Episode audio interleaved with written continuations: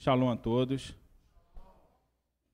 É, nessa, nessa noite, nós vamos falar um pouco sobre a palavra do Senhor. E eu gostaria que vocês prestassem bastante atenção, porque alguma coisa vai acontecer. Porque ontem à noite eu estava estudando a palavra para poder trazer a palavra de hoje. E depois que eu fui deitar, quando acordei hoje de manhã, acordei tão mal que eu cheguei a pensar em falar, pedir para minha esposa ligar para o rabino que eu não ia poder vir hoje. E fui dormir. Eu acho que acordei já era uma hora da tarde. E estava com o corpo muito ruim, ainda estou com o corpo bastante pesado.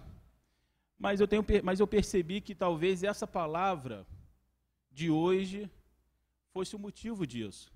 O motivo que de repente o inimigo não quisesse que vocês ouvissem essa palavra, e até você que nos ouvem também, porque é uma palavra que vai falar sobre religiosidade e avivamento. Nós cantamos agora, né, há uma, uma nuvem no santuário, é a glória de Deus. Meu irmão, vamos ser sinceros. Quantas vezes nós vimos a glória de Deus? A nossa geração, ela tem perdido esse avivamento.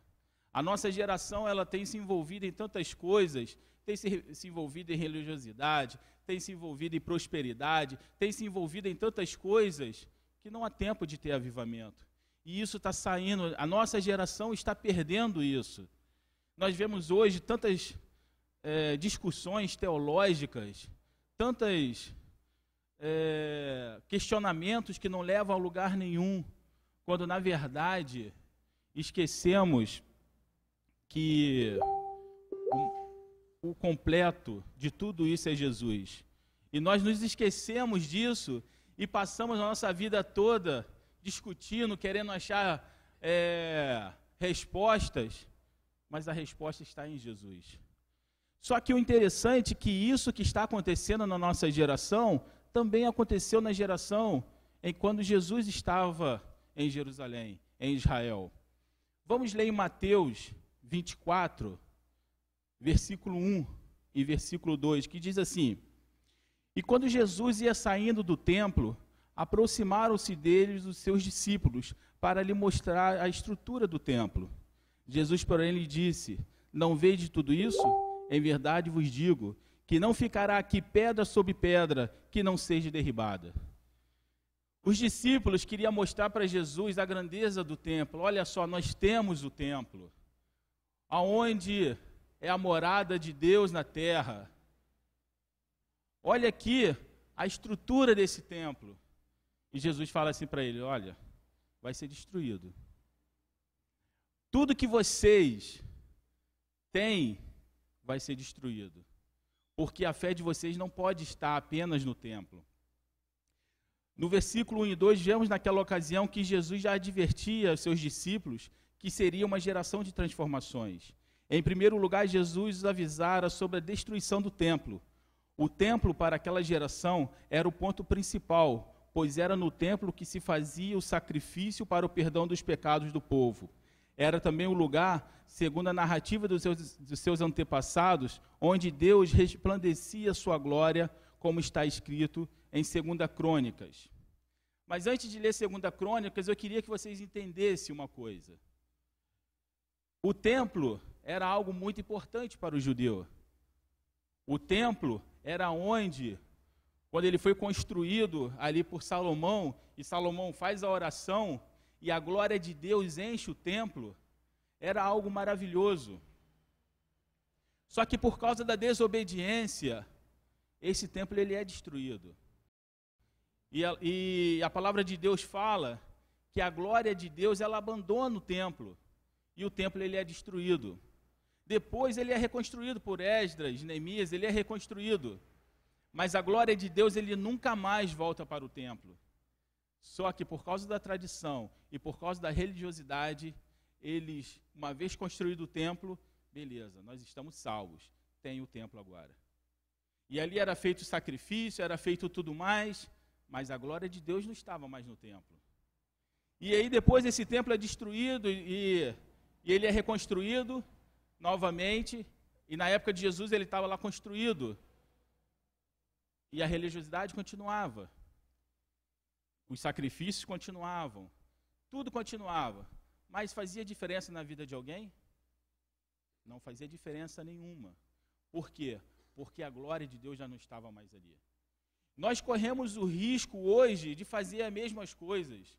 Nós vemos hoje, tenho oportunidade de ver as pessoas hoje correndo atrás de é, ancestralidade para saber se é judeu, se deixa de ser judeu e tudo mais. E toda essa preocupação vai fazendo com que a gente vai se afastando de Deus. Toda essa preocupação vai fazendo com que Jesus fique em segundo plano, ao ponto de chegar um momento em que Jesus não é mais importante nas nossas vidas. A gente vê isso acontecer direto. Mas por quê? Porque a religiosidade ela tem, ela tem tomado proporções que vai fazendo com que as pessoas vão esfriando os seus corações. E em 2 Crônicas diz assim, 2 Crônicas 7:1. E acabando Salomão de orar, desceu o fogo do céu e consumiu o holocausto e o sacrifício, e a glória do Senhor encheu a casa. E o sacerdote não podia entrar na casa do Senhor, porque a glória do Senhor tinha enchido a casa do Senhor. E todos os filhos de Israel, vendo descer o fogo e a glória do Senhor sobre a casa, curvaram-se com o rosto em terra sobre o pavimento e adoraram e louvaram ao Senhor, porque é bom, porque a sua benignidade dura para sempre. Eu fico imaginando a glória que deve ter sido aquilo em que nem os sacerdotes podiam entrar no templo, porque a glória de, de Deus estava ali presente naquele lugar. Nós estamos preocupados com tantas coisas, mas não estamos preocupados em, em, em ver a glória de Deus. Nós não estamos preocupados em sentir a presença de Deus. Porque se tivéssemos preocupado, nada disso seria importante. Vejo pessoas correndo de um lado para o outro por causa dessas coisas, quando na verdade o que deveria estar sendo buscado é a presença do Senhor, porque isso vai fazer toda a diferença. Porque você pode nascer, crescer, ter um bom emprego, construir uma casa dos seus sonhos, ter o carro dos seus sonhos, e a vida vai seguindo, mas uma coisa sempre vai acontecer: o vazio sempre vai permanecer. E eu digo isso com bastante propriedade, porque se não fosse dessa forma, nós não víamos tantas pessoas com muito dinheiro se matar o tempo inteiro. Pessoas famosas, pessoas com dinheiro, pessoas que aparentemente têm tudo e elas estão se matando porque o vazio está na alma do homem. E esse vazio, ele não vai ser preenchido por dinheiro. Esse vazio, ele não vai ser preenchido por bens. Esse vazio, ele não vai ser preenchido por religiosidade. Esse vazio só vai ser preenchido com o Senhor em nossos corações. E quando nós começarmos a compreender isso, a nossa vida vai ter uma transformação. Porque não adianta você vir à igreja todos os dias, 10 anos, 20 anos, 30 anos, e ser a mesma coisa. Não haver uma mudança na vida. Você vê, você não consegue ver a alegria do Senhor no coração das pessoas. Isso é religiosidade. Isso é você vir marcar ponto. Não vai fazer diferença na sua vida, você não conhece a Deus, você não tem experiência. Porque quando as coisas apertam, você vai procurar todo mundo, menos procurar o Senhor. Porque você não tem experiência, você é um religioso. religioso. E eu não estou falando isso só das pessoas que querem buscar ancestralidade judaica, não, estou falando isso em todas as esferas das igrejas. As pessoas estão lá, mas não dão frutos. E a palavra de Deus ela, ela, é muito, muito clara em relação a isso. Se não der fruto, ela vai ser cortada e vai ser lançada fora. E a nossa geração ela está correndo esse grande risco. A nossa geração talvez seja a pior geração de crentes em Jesus. A nossa geração tem perdido todos os dias o temor do Senhor. A nossa geração não quer saber de Deus. Essa é a verdade. A nossa geração quer saber de tudo. Ela quer saber do abençoador, ela quer saber das bênçãos, ela quer saber da bênção, mas não quer saber do abençoador. O abençoador eu não quero compromisso, eu só quero receber as bênçãos. E, infelizmente, existem muitos pastores e muitos líderes que têm fomentado isso no coração das pessoas. Só que isso não vai levar a lugar nenhum, a não ser perdição eterna.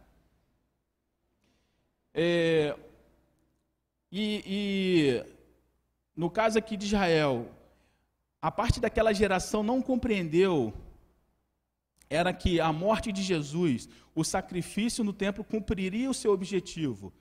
Mais uma vez, o sacrifício de Jesus seria o sacrifício definitivo, como vemos em Hebreus. O que eles não compreenderam, o que o povo de Israel não compreendeu naquela época, era que quando Jesus morreu, ele seria, ele era o, o último sacrifício, não precisava de mais sacrifício. Vamos ver o que fala em Hebreus 1.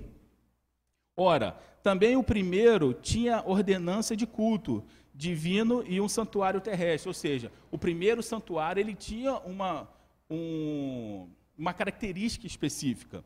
Dois, porque um tabernáculo estava preparado, o primeiro em que havia o candeeiro, a mesa, os pães da propiciação, ao que se chamou santuário. Três, mas depois do véu estava o tabernáculo, que se chama o Santo dos Santos, que tinha um incenso de ouro e a arca do concerto, coberto de ouro em todo o seu, seu redor, em que estava o vaso de ouro e continha o maná, e a vara de Arão, que tinha florescido, e as tábuas do concerto. Ora, estando essas coisas preparadas, e to, a todo o tempo entrava o sacerdote no primeiro tabernáculo cumprindo o serviço. O que, que ele está falando? Existia o tabernáculo, existia o primeiro átrio, e ali os sacerdotes entravam para fazer o primeiro sacrifício. Isso era diário. Ora, estando essas coisas preparadas, a todo o tempo entrava o sacerdote no primeiro tabernáculo cumprindo o serviço.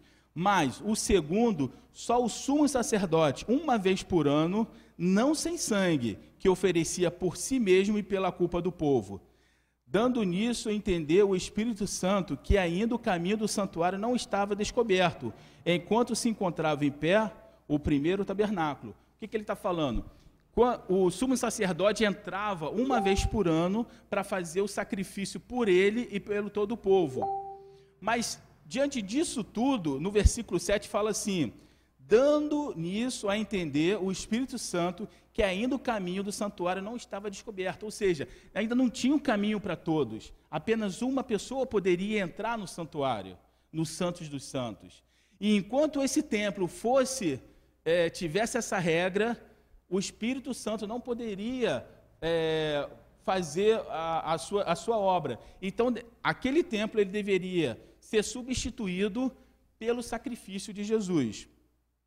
E aí no versículo 11 ele fala assim: Mas vindo Cristo, o sumo sacerdote dos bens futuros, por um, por um maior e mais perfeito tabernáculo, não feito por mãos de homem, isso é, não desta criação. Então o que, que Jesus vem? Jesus vem como tabernáculo, não feito por mãos de homens. Agora sim, o tabernáculo que ele aperfeiçoaria para que a glória de Deus não mais ficasse numa casa feita por mãos de homens, mas que agora a glória de Deus ficasse na, na, na vida de cada um, porque agora cada um era o tabernáculo. Entende a diferença? E assim você sendo o tabernáculo, a glória de Deus poderia resplandecer no seu coração através do Espírito Santo. E isso é maravilhoso. Só que eles não conseguiram entender isso. Eles achavam, não, o, o, o tabernáculo precisa estar lá, os sacrifícios precisam estar lá. Mas Jesus veio para acabar com isso. Jesus veio falar: ó, agora vocês não precisam mais de um mediador, vocês não precisam mais de um, de um sumo sacerdote, agora vocês têm contato direto com o Pai.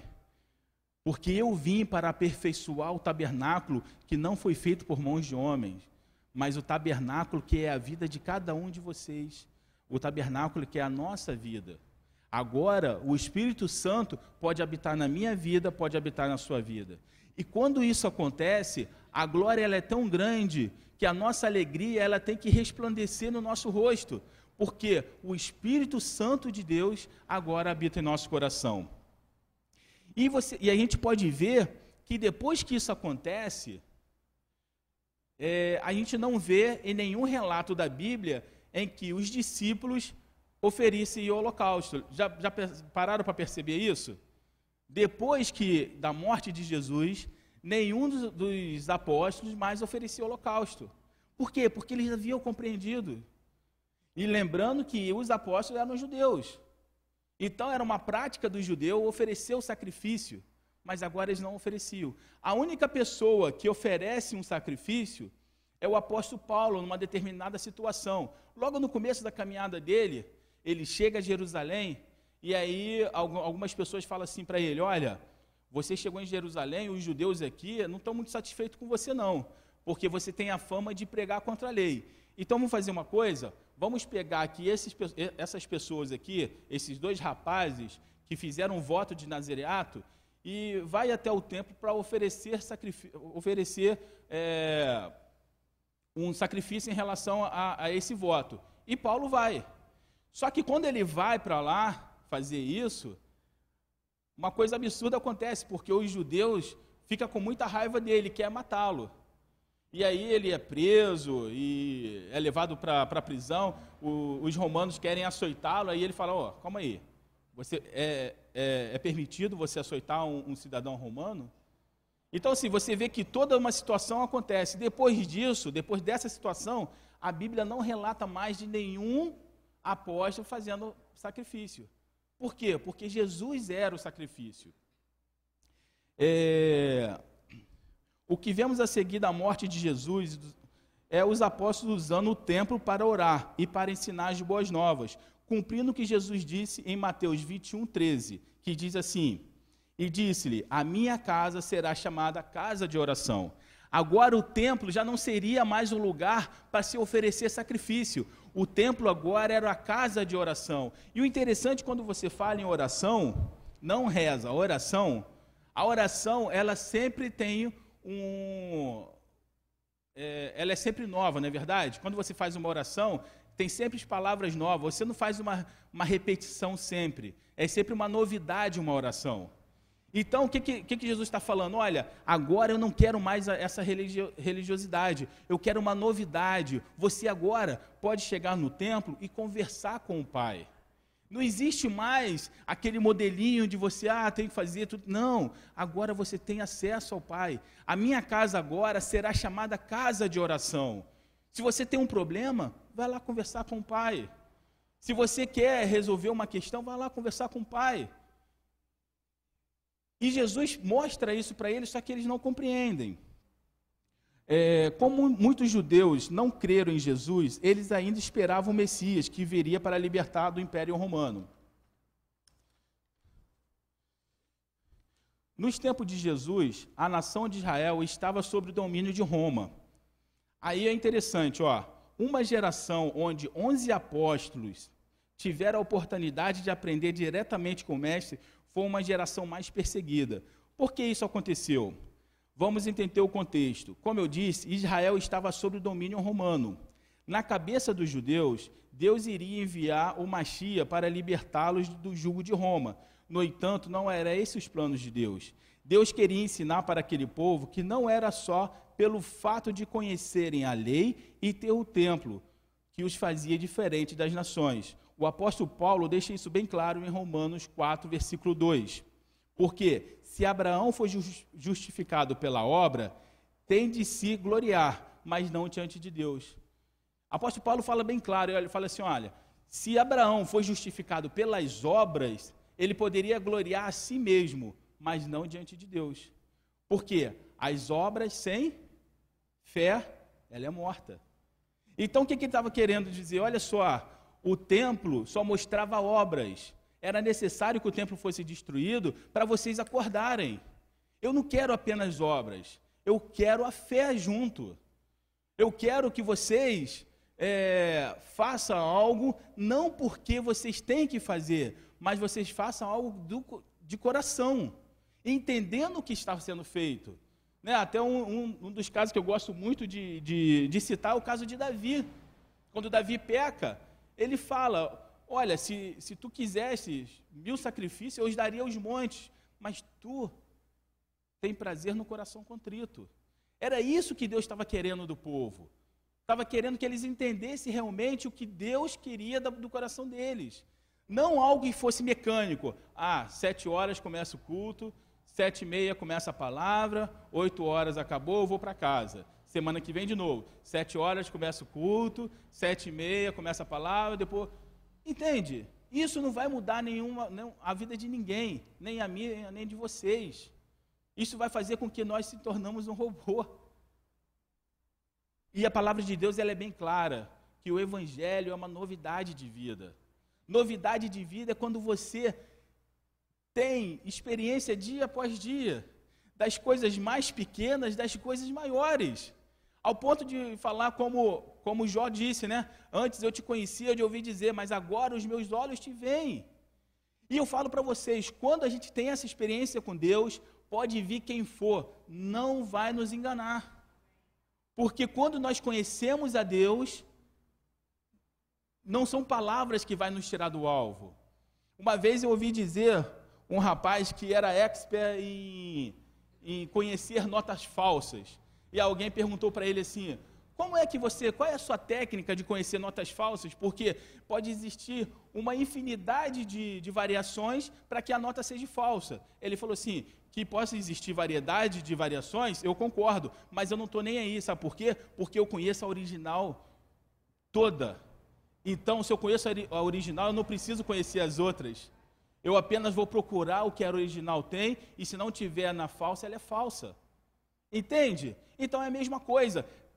Existe N hoje teologias, mas se você conhece a Deus, você não precisa conhecer quais são as falhas dessa teologia você vai saber que o seu Deus é vivo e que ele está no seu coração. E o restante é só conversa fiada. É, como muitas vezes em nossas vidas, nós não entendemos os planos de Deus. Quando isso acontece, entra em ação a fé. Pela fé, Abraão foi justificado, isso foi lhe imputado por justiça. Porque quando a religiosidade é maior que a fé, acontece exatamente o que aconteceu com Israel. Abraão ele foi justificado não pelas obras, mas foi justificado pela fé. Mas quando a religiosidade ela é maior do que a fé, vai acontecer exatamente o que aconteceu com Israel. Eu vou falar para vocês, olha só. Eles se vangloriavam por ter a lei e o templo. Um, uma pessoa chamada Simão, o justo, sumo sacerdote do ano de 2000 a.C., disse: O mundo repousa sobre três coisas: a Torá, o serviço do templo e a caridade. Está claro que este homem instruído considerava os sacrifícios expiatórios realizados no templo indispensável ao relacionamento de Israel com Deus. Ou seja, esse, esse, esse sacerdote, ele falava que o mundo era apoiado em três, em três, em três coisas, né? A Torá, o serviço no templo e a caridade. E aí, o que, que ele quer dizer? Que o serviço no templo era algo indispensável para o contato do povo com Deus, que na verdade era. Antes de Jesus vir, era, era verdade. O povo tinha que fazer a expiação pelo pecado. Mas o que, o que o povo não entendeu é que, no decorrer do tempo, essa expiação do pecado se tornou algo mecânico. Já não tinha mais o arrependimento. E uma coisa que precisamos entender: o sangue de Jesus, ele tem todo o poder, mas ele só tem poder na minha vida e na sua vida quando há arrependimento. Porque se não tiver arrependimento, o sangue de Jesus não pode fazer diferença na minha vida. Assim como o sacrifício naquela época também não podia fazer diferença na vida deles. Por quê? Vou entregar, vou fazer o sacrifício, porque todos os meus vizinhos estão olhando, porque todos os meus amigos estão olhando. Mas o arrependimento estava muito longe disso aí.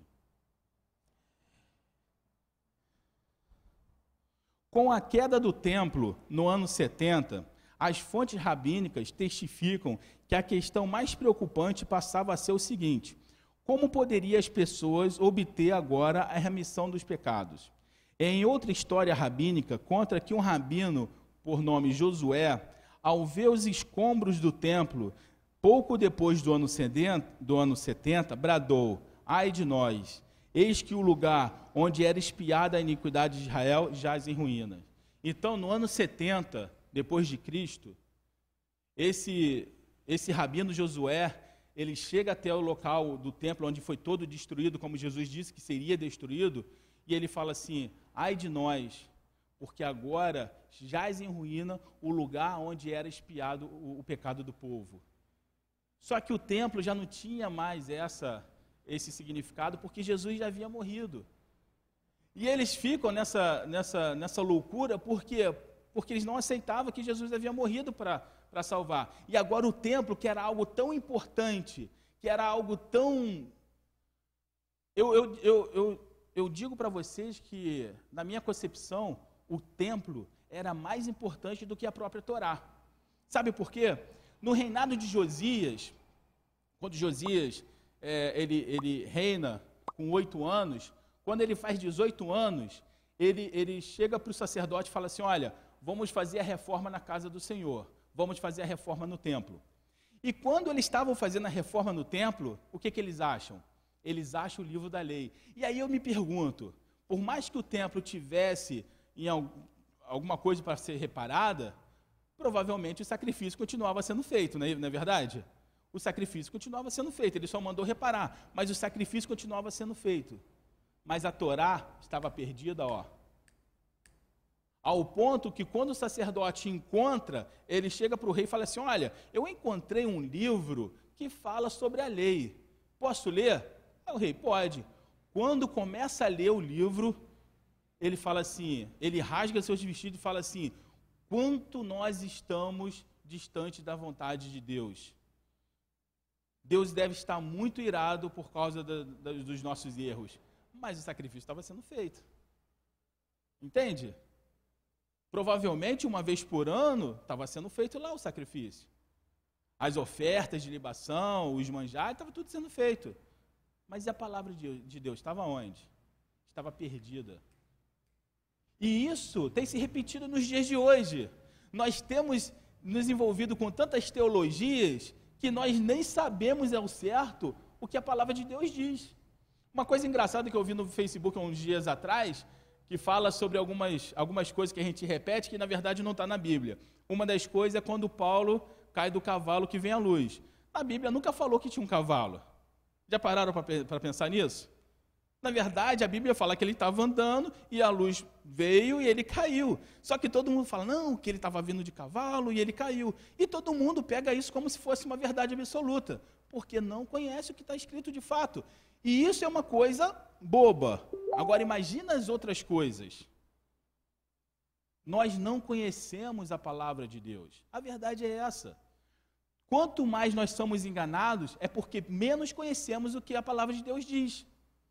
Porque se conhecêssemos a palavra de Deus e se conhecêssemos a Deus, não seríamos enganados. Concordam? Porque o próprio Jesus diz o quê? O meu povo perece por quê? Porque não conhecia. O meu povo perece porque não tem conhecimento da palavra de Deus.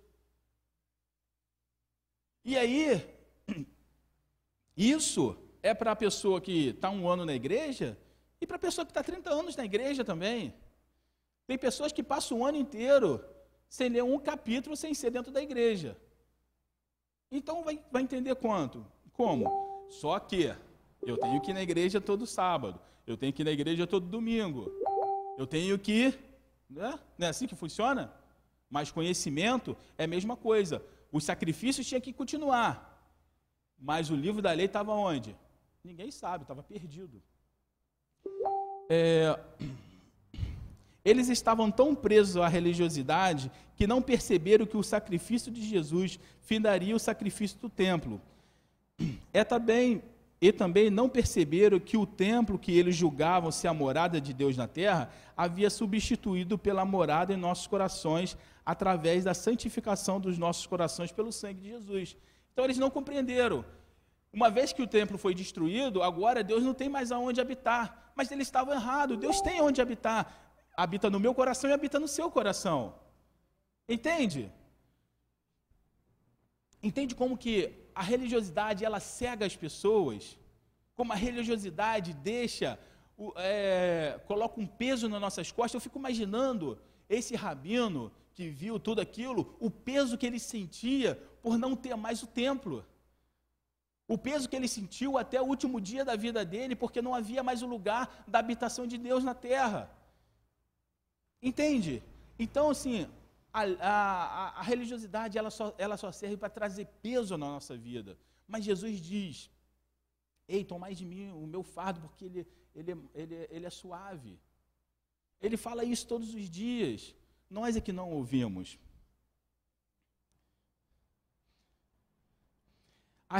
A religiosidade é como um, um pano repleto de remendos. E como não poderia ser diferente, após a destruição do templo, Israel, mais do que nunca, precisava de um Salvador. Então, assim, você vai percebendo que a religiosidade ela não te leva a lugar nenhum. Então, a cada beco sem saída que você chega, ele coloca mais um remendo. Já viu aquela coisa? Você vai. É, antigamente vinha muito no jornal aquele negócio de, de você fazer a linha dentro do, do, negócio, não tem? Só que tinha uma saída no final, né? Só que a religiosidade não tem. Você vai, chega lá, é um caminho sem volta, um caminho sem saída. Aí você volta e aí você fica perdido nisso. São, sabe? São, são, são, tra, é, são, são remendos e aí você, a cada vez mais, você vai perdendo o, o alvo, que é o Senhor. É, no ano de, de 132 depois de Cristo, surge um homem chamado Barcoba.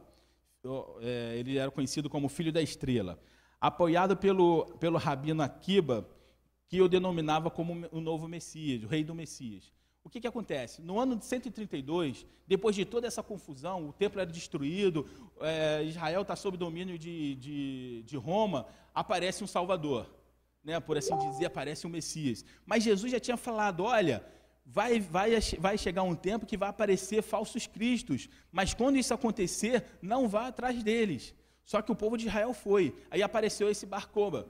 E aí o rabino Akiba apoia esse cara e fala assim: não, esse realmente é o Messias, esse é o cara que vai vir salvar a gente, esse é o cara que vai nos libertar do jugo romano. E olha o que acontece: esse Messias liderou uma revolta.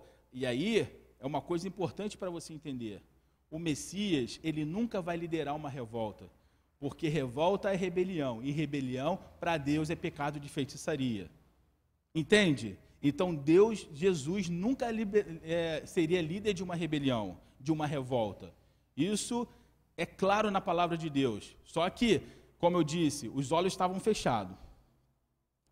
É, esse Messias liderou uma revolta contra Roma, que no início foi bem sucedida resultando no estabelecimento de uma administração judia independente, que chegou até mesmo a cunhar moedas em comemoração à libertação da Judéia. Então, assim, no primeiro passo ele teve, ele teve êxito, ele conseguiu é, vitórias ao ponto de libertar a Judéia do domínio, do domínio romano. E eles cunharam até moedas para comemorar. Agora nós somos livres e tudo mais. Isso, é claro, era intolerável para os, isso é, é intolerável para os romanos, que suprimiram brutalmente a revolta. Depois de matarem os últimos combatentes judeus, os romanos trataram de tomar medidas que impedissem qualquer conspiração ou revolta futura contra o império. Aí olha só, os judeus foram banidos de Jerusalém e a cidade santa converteu-se numa cidade pagã, foi rebatizada de a era capitolina. Então, assim, o que seria um Messias que trouxe uma vitória inicial, depois trouxe uma derrota tão grande que Israel foi expulso de Jerusalém e só voltaria quase dois mil anos depois. Entende o que, que, o que, que a, a cegueira traz? O interessante é que a cegueira, ela, ela não, não prejudica só você, não. Ela prejudica gerações. Gerações foram prejudicadas por causa disso. O povo de Israel foi expulso de Jerusalém, já havia perdido o templo, agora perdeu a sua terra. E aí, por causa disso, a gente conhece a história eh, na diáspora, e eles têm que morar em vários lugares, são perseguidos e tal. Mas por quê? Por causa disso. Porque não compreenderam que a, a vontade de Deus. Olha só, o rabino Akiba tinha tanta esperança de reconstruir o templo, na verdade, tudo isso era porque precisava reconstruir o templo. tinha tanta esperança em reconstruir o templo, que essa esperança é descrita em uma de suas orações na bênção da Páscoa. Olha a oração dele. Portanto, ó Senhor, nosso Deus e Deus de nossos pais, conduz, conduz-nos em paz a outra festa e celebração que há de vir, que há de vir ao nosso encontro, enquanto nos regozijamos na construção da sua cidade e jubilosos de adoramos. Possamos ali nos servir dos sacrifícios, das ofertas de Páscoa, cujo sangue foi aceito, foi aceito no teu altar. Então ele, ele, ele ora a Deus e fala assim: Senhor, ele, ele começa a agradecer, não, porque o templo precisa ser novamente reconstruído para que possamos novamente fazer os sacrifícios e tudo mais. Por quê? Porque eles não tinham enxergado Jesus.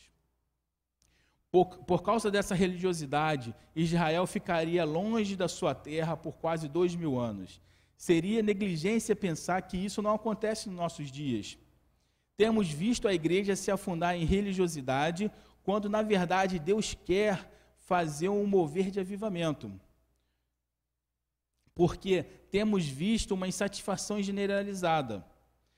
Mas se compreendermos o que está escrito em Efésios 1, 9 e 10, que diz assim: Descobrindo-nos o mistério da Sua vontade, segundo o seu beneplácito, que propusera a si mesmo, de tornar em ingressar em, em ingressar em Jesus todas as coisas na disposição da plenitude dos tempos, tanto as que estão no céu como as que estão na terra.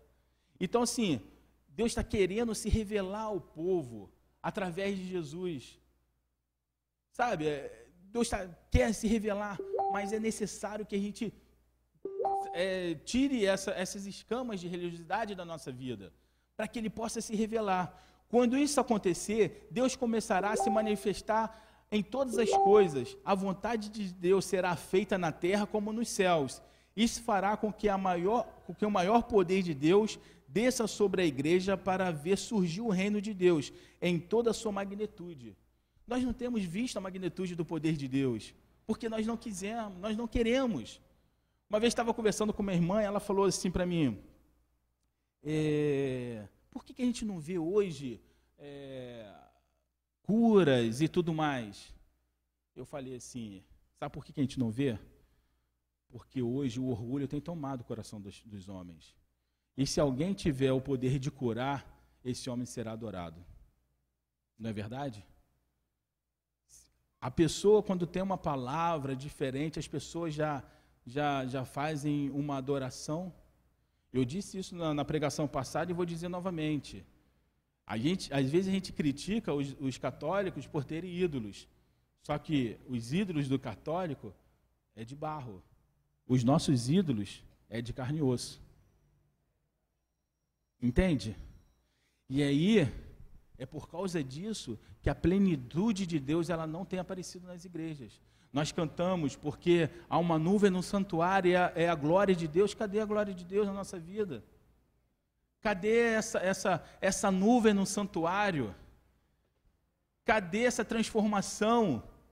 Eu falo para vocês, aquelas pessoas que estavam lá junto com, com Salomão, quando viram a glória de Deus, eu tenho certeza que a vida delas nunca mais foram as mesmas. Eu tenho certeza que aquela, aquela visão mudou a vida deles. Porque quando Deus se revela à pessoa, a pessoa muda. Ela não é mais a mesma. Porque você agora tem uma visão diferente do que Deus quer na sua vida.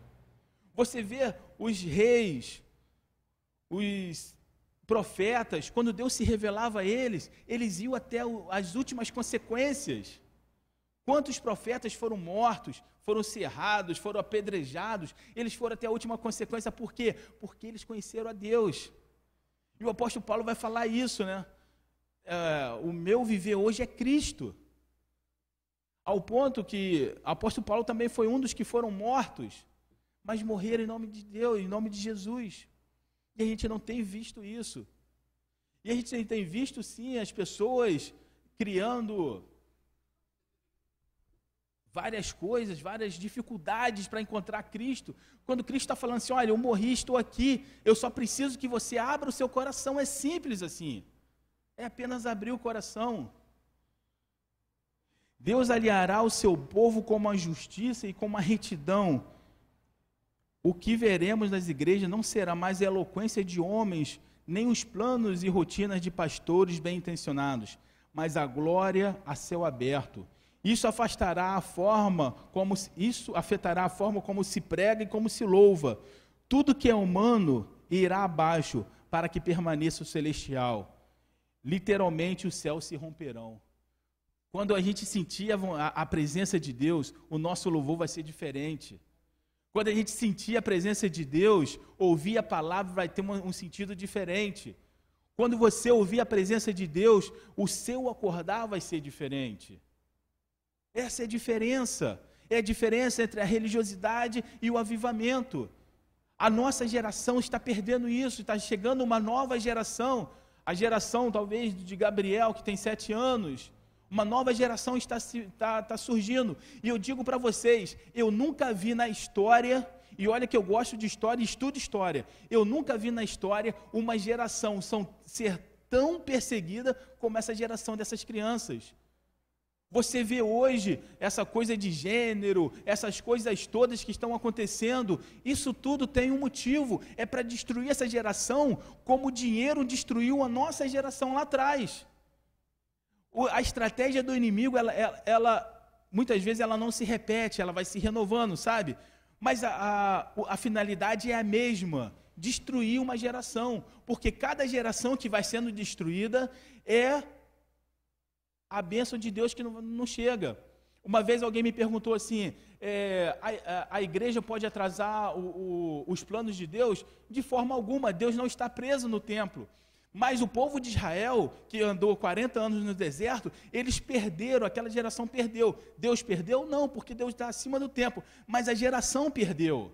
E a nossa geração que está agora, ela está perdendo essa geração que está chegando, ela pode fazer a diferença, e eu tenho fé em Deus que vai fazer a diferença, porque esse ano começa também uma nova geração em Israel, são os 70 anos, e eu, eu não, não posso dizer que vai ser nessa geração que Jesus vai voltar, eu não tenho como dizer isso, mas eu tenho certeza que essa geração vai ser uma geração de avivamento, avivamento a tal ponto que nós não, não, não alcançamos.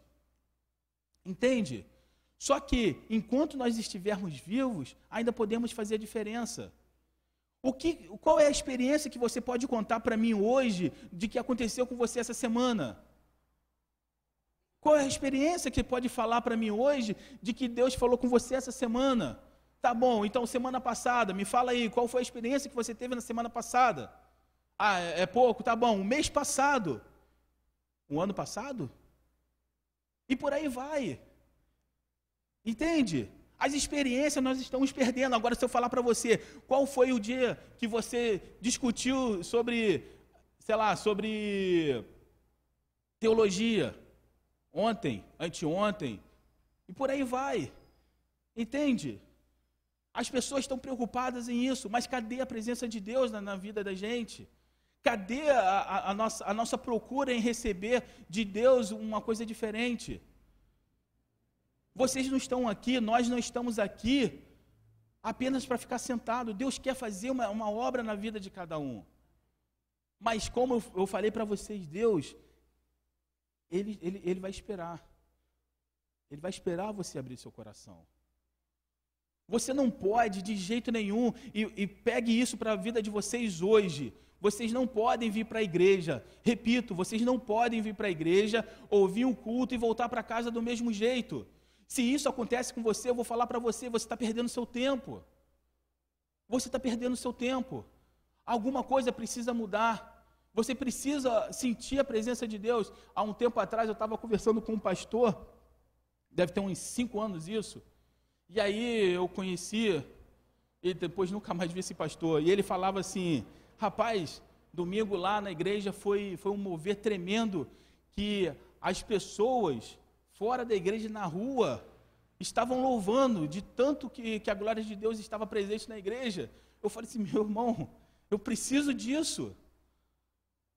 Para a glória de Deus tocar as pessoas que estão andando na, na calçada, como se não está tocando a gente aqui dentro? E aí? Às vezes nós falamos assim, ah, eu tenho cinco anos, eu tenho dez anos, tenho vinte anos de igreja, eu sou batizado no Espírito Santo, eu, sei lá, já fiz teologia, já li a Bíblia tantas vezes. Ah, tá, e qual é a diferença disso tudo na sua vida? E que, que, qual é a diferença que você faz na vida de alguém? Porque quando você tem um encontro com Deus, é igual Moisés. Lembra de Moisés quando viu Deus a face a face? Quando ele desce do monte, o que, que acontece? O rosto dele resplandecia, que ele teve que usar um pano porque as pessoas não conseguiam olhar para o rosto dele. Porque a glória de Deus resplandecia. E a glória de Deus tem resplandecido na nossa vida? Ou estamos apenas sendo mais religiosos? Essa é uma palavra que a gente precisa ver, porque Deus quer abrir as portas do céu. Deus quer se, se, revelar a nós. Meu Deus, eu fico imaginando, imagina um culto aqui, onde todas as pessoas estão, louvando, onde o Espírito de Deus está realmente passeando no nosso meio, onde as pessoas estão sendo quebrantadas, estão sendo batizadas com o Espírito Santo, onde as pessoas estão sendo curadas. Mas isso não é, não é para a glória de homem nenhum, não, isso é para a glória de Deus. Isso não mudaria a sua vida? Eu falo para você, mudaria a minha vida. Porque tanto mudou que Davi falava assim: Eu não quero sair da tua casa, eu quero ficar lá, eu quero sentir a tua presença. E a gente não, não a gente tem, sabe, tem fechado os olhos para isso. Meu irmão, enquanto nós não sentimos a presença do Senhor em nossas vidas, a nossa vida não será mudada. E se você, por algum motivo, está frio hoje, ah, eu estou aqui, mas eu estou frio, eu não sinto a presença de Deus. Meu irmão, está na hora de começar a buscar. Porque a sua geração, a minha geração, está ficando para trás. A palavra de Deus diz que a obra dele não há de parar. Se nós não fizermos, levantará outra pessoa para ser feito. Lembra da rainha? Quando ela ficou sabendo de tudo que ia acontecer, e aí o tio dela, Mardoqueu, chega para ela e fala assim: Olha, você tem que falar com o rei para que possamos salvar os judeus e tudo mais. Ela fala assim: Olha, eu não sei, porque se eu chegar na presença do rei sem que ele me chame, eu posso morrer. Mardoqueu olha para ela e fala assim: Olha, se você se recusar, você pode ter certeza que Deus levantará outro no seu lugar, porque o Senhor há de salvar o seu povo, mas você e sua casa perecerá. É isso que nós estamos caminhando para perecer, porque nós não estamos nos recusando em fazer a presença do Senhor, fazer a vontade de Deus. Nós estamos muito preocupados com religião. Nós estamos, nós estamos muito preocupados com nomenclatura. Ah, é judaísmo messiânico, é evangélico, é isso. Meu irmão, nada disso vai te salvar. Nada disso. Tudo isso é um pretexto para te levar para o inferno se você não abrir seu olho. Porque se você está querendo ser judeu e tudo mais, eu falo para você: a morte de Jesus foi suficiente para salvar a minha vida e salvar a sua vida. Você pode até procurar a sua ancestralidade por um motivo só para você se conhecer, mas isso não vai salvar a sua vida. Porque no momento em que você negar Jesus, Jesus também vai te negar naquele grande dia. E no momento ele vai falar assim: apartai de mim porque eu não te conheço. Essa é a verdade. E nós não estamos nos atentando com isso. Nós estamos preocupados com todas eh, essa, essas coisas de religiosidade. Ah, porque tem que fazer isso, porque tem que fazer aquilo. Ah, porque fulano de tal é assim, fulano de tal é aquilo. Meu irmão, para. Há 20 anos atrás, há 20 anos atrás, entrou nas igrejas a questão do dinheiro e destruiu uma geração. Na nossa geração está entrando a religiosidade e está destruindo também. E se você não perceber, você vai passar isso para os seus filhos, para os seus netos. Da mesma forma como Israel não abriu os olhos e foi destruído na sua terra. O templo foi destruído e ele foi expulso da terra. Nós também seremos expulsos da presença de Deus se não abrirmos os olhos. Precisamos acordar. Precisamos acordar. Para com essa coisa de ficar discutindo teologia Teologia não vai te levar a lugar nenhum. Quer conhecer a Deus? Busca aqui, ó. Jejum, oração e leitura da palavra de Deus. É o melhor caminho para você buscar. É o melhor caminho para você conhecer o que Deus quer da sua vida. Fora isso, é besteira. Então, nós precisamos está entendendo o que Deus quer das nossas vidas. Porque se nós não entendermos, nós, nós vamos perecer. Da mesma forma como o povo de Israel pereceu lá no deserto. E essa geração, ela precisa fazer a diferença. A nossa geração ainda está tempo. Enquanto estamos vivos, ainda temos tempo de fazer a diferença. Busque o Senhor diligentemente, que eu tenho certeza que as portas do céu serão abertas para você. Porque Jesus disse: se buscar, encontrar-me-ei. E se buscar de todo o coração. E eu oro para que nessa noite nós podemos, possamos buscar o Senhor de todo o nosso coração. Que os nossos olhos possam ser abertos, Senhor, para que possamos compreender a beleza da tua glória. Senhor, tira de nós todo o pensamento, todo, toda a confusão teológica e traz a revelação do teu espírito, porque o teu espírito, ele pode nos revelar de fato quem é o Senhor nas nossas vidas. E é o teu espírito que vai nos tirar toda a confusão. Senhor, nesta hora eu te peço, Senhor, para as pessoas que estão aqui, as pessoas que estão assistindo, Senhor, tira as escamas da religiosidade. Tira, meu Deus, porque o Senhor não morreu naquela cruz em vão. O Senhor não saiu da sua glória, não deixou todo o seu poder, não renunciou toda a sua glória para morrer na cruz, para que nós hoje possamos ficar correndo atrás de questões que não faz diferença alguma. A tua morte ali na cruz foi o suficiente para salvar a minha vida e salvar a vida de todas as pessoas que estão aqui. O teu sacrifício é o suficiente. Por quê? Porque tu saíste da sua glória com essa missão. O Pai o enviou para ser o sacrifício vivo. E esse sacrifício é o que nos dá a vida eterna. Senhor, muito obrigado por esse sacrifício. Quantas vezes nós temos negligenciado esse ato de sacrifício? Quantas vezes nós temos cuspido na, na cruz, procurando tantas coisas vãs que não levam o homem a lugar nenhum. Mas, Senhor, nessa noite, que o Senhor possa estar, Senhor, abrindo os nossos olhos, da mesma forma como o Senhor abriu os olhos ali de Paulo no caminho. Que os nossos olhos possam estar abertos, que possamos compreender, Senhor, o que o Senhor realmente quer das nossas vidas compreender realmente o que é o Evangelho, porque o seu Evangelho é novidade de vida. E sem essa novidade de vida, nós estamos mortos. Mas o Senhor morreu naquela cruz para que hoje possamos ter vida e vida em abundância. Senhor, nos abençoa nessa noite, meu Pai. Nos dá a revelação da tua palavra. Não retire de nós o teu espírito, meu Deus porque a letra ela mata, mas o espírito ele traz vida e vida em abundância. O teu espírito vai trazer vida, o teu espírito vai trazer transformação nas nossas vidas, Senhor. Senhor, que, que essa noite seja uma noite de transformação. Seja uma noite, meu Deus, em que possamos dizer que realmente nós queremos te conhecer, como Jó disse, antes eu te conhecia de ouvir dizer, mas hoje os meus olhos te veem. Senhor, queremos ver a tua glória, meu Pai. Não como esses hinos que a gente canta mecanicamente, que não faz diferença alguma, mas de fato a tua glória que possa entrar no nosso ser e fazer toda a diferença. Senhor, entrar na nossa carne, nos nossos ossos, que, Senhor, que toda a tua glória possa mexer com todo o nosso corpo. E que nós possamos sentir, meu Deus, essa alegria que só vem do teu espírito, meu Pai. Senhor, por favor, meu Pai, nos dá, Senhor, essa novidade de vida. Porque se nós não tivermos essa novidade de vida, para nós não é interessante mais nada.